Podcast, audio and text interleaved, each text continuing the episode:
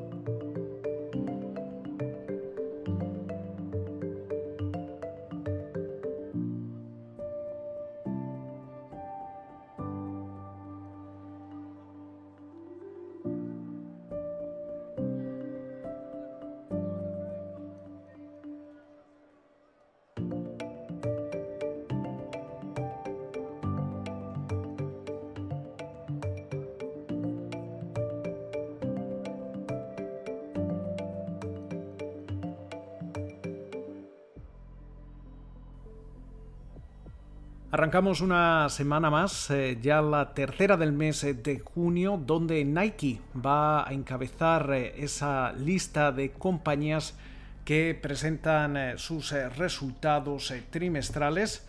En una semana en la que también vamos a estar atentos al evento de desarrolladores de, de Apple que prepara el, escenario para el lanzamiento de los eh, primeros iPhones 5G que debería llegar a finales de, este año. Además, eh, también en el frente económico vamos a estar muy atentos al mercado de la vivienda estadounidense, también como cada semana esas solicitudes de subsidio por eh, desempleo el gasto del consumidor y por supuesto a esa última revisión del PIB correspondiente al primer eh, trimestre del año. Mientras eh, tanto, también eh, durante la semana vamos a escuchar de distintos altos funcionarios de la Reserva Federal, como es el caso de Rafael Bostic, James Bullard y Charles Evans, entre, entre otros.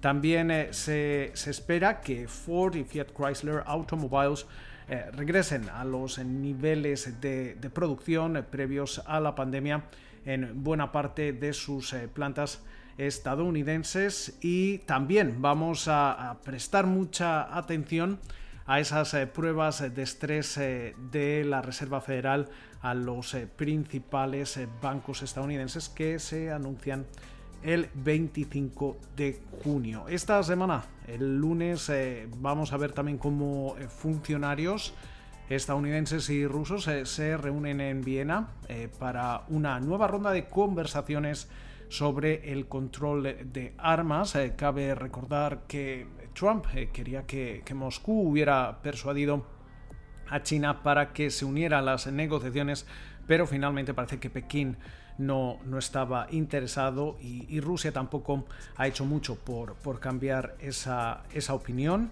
Eh, también esta semana vamos a, estar muy, muy atentos a la publicación del libro de John Bolton, el ex asesor de seguridad nacional de la Casa Blanca, que ya ha generado titulares eh, en las últimas jornadas, especialmente con esa relación entre el presidente Trump y su homólogo chino Xi Jinping. Eh, la Casa Blanca ha intentado frenar la publicación de este libro, pero parece que eh, lo veremos en las librerías esta, esta misma semana, después sobre todo de que ya se hayan publicado extractos en distintos medios estadounidenses. Además, esta semana el miércoles en la Cámara de Representantes, liderada por los demócratas, se van a examinar esas acusaciones eh, que apuntan al fiscal general William Barr de politizar el Departamento de Justicia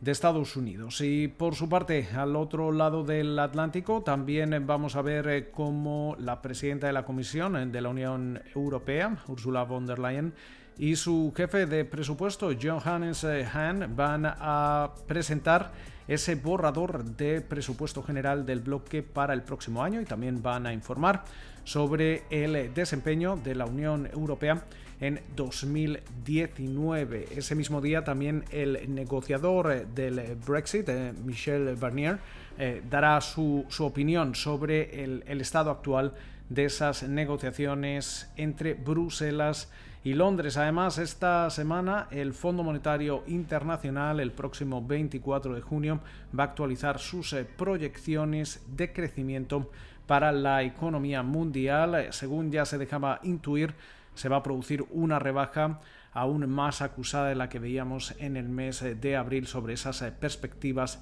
de crecimiento que apuntan a una importante contracción de la economía mundial este año derivada del eh, coronavirus. Y precisamente el lunes la Organización Mundial de la Salud eh, realiza esa sesión informativa sobre los últimos eh, desarrollos mundiales en lo que se refiere a la pandemia. Las muertes, se espera que las muertes a nivel mundial superen las 500.000 esta semana y los casos confirmados superen los 9 millones, según adelantaba Reuters. Eh, mientras eh, tanto, también hay que estar atentos a esa eh, a, esos argumentos del Tribunal Supremo de, Londres sobre el duelo de, Venezuela con el Banco de, Inglaterra y ese, y ese oro que el Banco de Inglaterra eh, alberga en, sus eh, bóvedas y que en estos momentos estaría siendo solicitado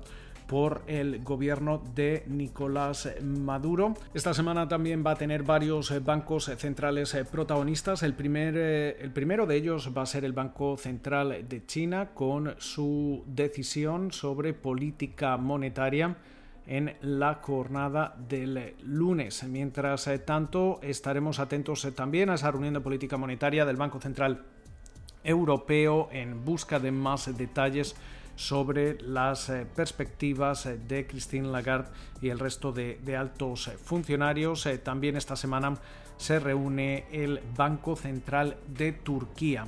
Y como comentábamos, una de las eh, compañías que va a ser protagonistas esta semana es eh, Nike. Eh, presenta sus cuentas en estos momentos. parece que las perspectivas apuntan a una caída en los ingresos de 3.500 millones de dólares para su cuarto trimestre fiscal Mientras eh, tanto, también esta semana vamos a tener una oleada de referencias macroeconómicas aquí en Estados Unidos, eh, especialmente dentro del mercado inmobiliario. El lunes vamos a conocer las ventas de casas ya existentes eh, correspondientes al mes de mayo. Un día después conoceremos las ventas de casas nuevas el jueves, eh, como de costumbre, vamos a estar atentos a esas peticiones semanales de subsidio por eh, desempleo pero además eh, también vamos a conocer ese avance de la brecha comercial, los eh, pedidos de bienes duraderos, eh, la última lectura del PIB correspondiente al primer trimestre del año y por su parte durante la jornada del viernes conoceremos esos ingresos y gastos personales y también el sentimiento del consumidor. Con lo cual, muchas eh, referencias a las que habrá que estar atentos. Veremos a ver cómo va respondiendo el mercado. Nosotros se lo contaremos aquí en Weekly Call con José Luis de Aro. Nos escuchamos eh, de nuevo en eh, siete días y pasen ustedes una feliz semana.